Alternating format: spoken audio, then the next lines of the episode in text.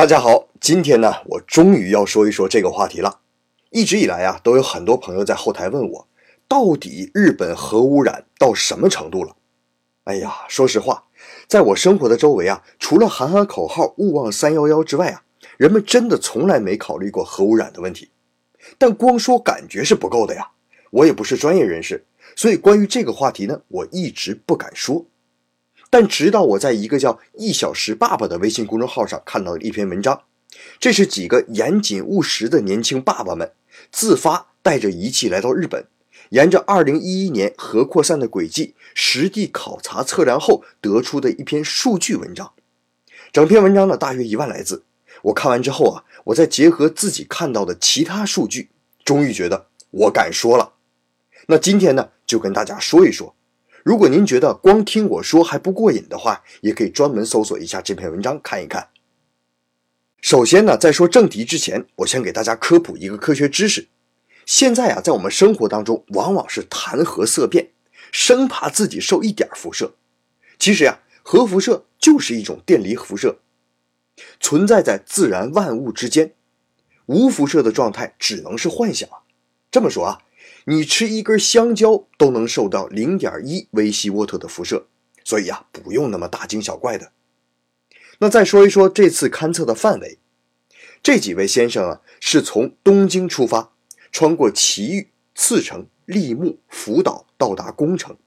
这是2011年核扩散最严重时期的受污染区域，也是我国规定的十个禁止进口辐射区中的六个。那检测样本呢？是采用空气和土壤对比的方法，在关键区域进行抽样采测，然后把抽样结果和官方数据进行对比，结果呢是基本和日本官方公布的数据是一致的。所以之前我国国内炒得很火的那个日本官方数据造假的谣言，这就不攻自破了。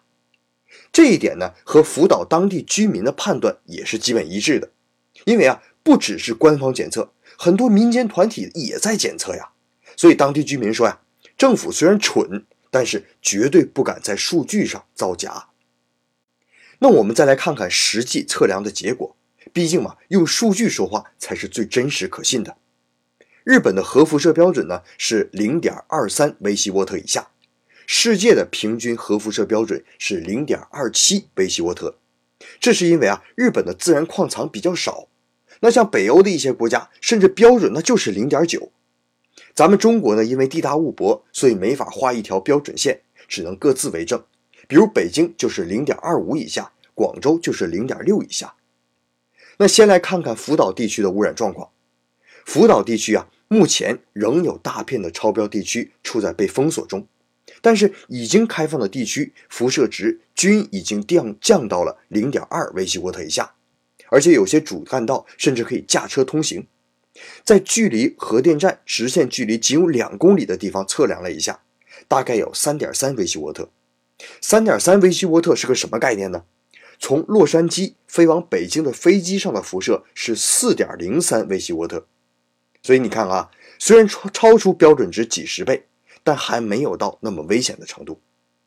在检测中啊，除了福岛县仍有很大地区超标以外，其他的五个县没有超过或接近零点二三微西沃特的，最高值也就是在零点零七左右，所以我们可以得出第一个结论：来日本旅游，只要不特意钻进福岛县被封锁的区域里，可以说是安全的。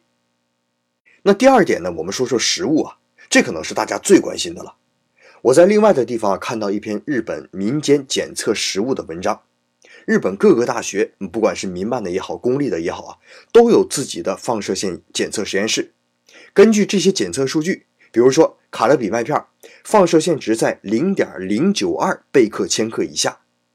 人体啊，年平均摄入放射线的上限是一百贝克千克，大概呀要吃一千公斤，也就是一吨的卡乐比麦片才能受辐射。好啊，那是不是日本的食物就完全安全呢？也不是。比如日本自己就有专门的流通限制法案，美国的 FDA 九九三三也是根据日本的流通法案来修正的，只不过呢更新频率没有日本的高，日本是每个月都更新，美国好像是半年更新一次，我也记不太清楚了。在法案上啊提到的蔬菜肉类是禁止流通的。我看了一下，这个单子非常长，但多数是野生动物和野生蔬菜，比如野猪啊或者熊啊，还有野生的蘑菇。所以能在正常超市里买到的，应该都是经过流通许可和放射线检测的，可以放心使用。那我们再回过头来看一看今年的三幺五晚会，其实也不能全怪三幺五，因为啊，它规定的前提是十大辐射区，加上这个“区”字，那就不是安全性问题了，而是法律问题了。只要是这十个地方来的东西，不管是否检测出辐射，辐射。都属于违法。那关于我国的海关法是怎么制定的？上面自有上面人的考虑，不是我们可以随意更改的。我们平民老百姓啊，知道怎么回事就可以了。但在国内还是不要以身试法啊。那我们也可以得出第二个结论来：在国内要遵守法律，不要购买非法产品。那到日本旅游呢，就不用顾忌这些了，因为我国外交部也说了。请游客遵守当地的法律法规，所以啊，日本本地超市的东西你就可劲儿造吧。第三点呢，我们说说变异动物的事儿，这个在网上都传出花来了，什么拳头大小的草莓、六瓣的西红柿。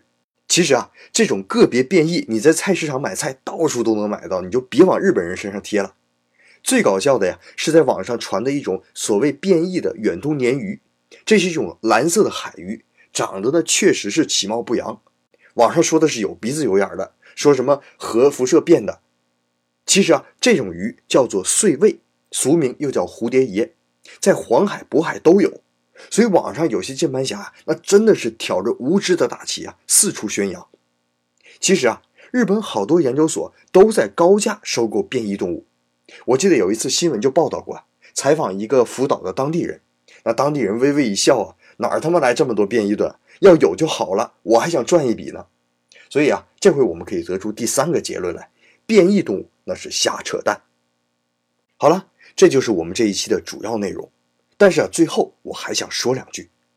虽然呢，表面上看来核污染比我们想象当中要轻得多，可福岛的重建仍然遥遥无期，仍然有数百万人因为东京电力的一次失误而流离失所。生活从此发生天翻地覆的变化，他们流落他乡之后啊，也受到外界的差别对待，小朋友们在学校也被霸凌、被歧视。所以，怎么样更理智的了解核造成的后果，也能有助于了解未来核发展的利益。看到这些因为核泄漏而生活完全被改变的人，再回想一下当年抵制 PX 工程。抵制核电站建设的那些游行的人们，我们是不是应该想一想，一旦发生了类似福岛事件，我们有没有能力像日本这样快速迅捷的对应？我们还应该做点什么才能做到更好呢？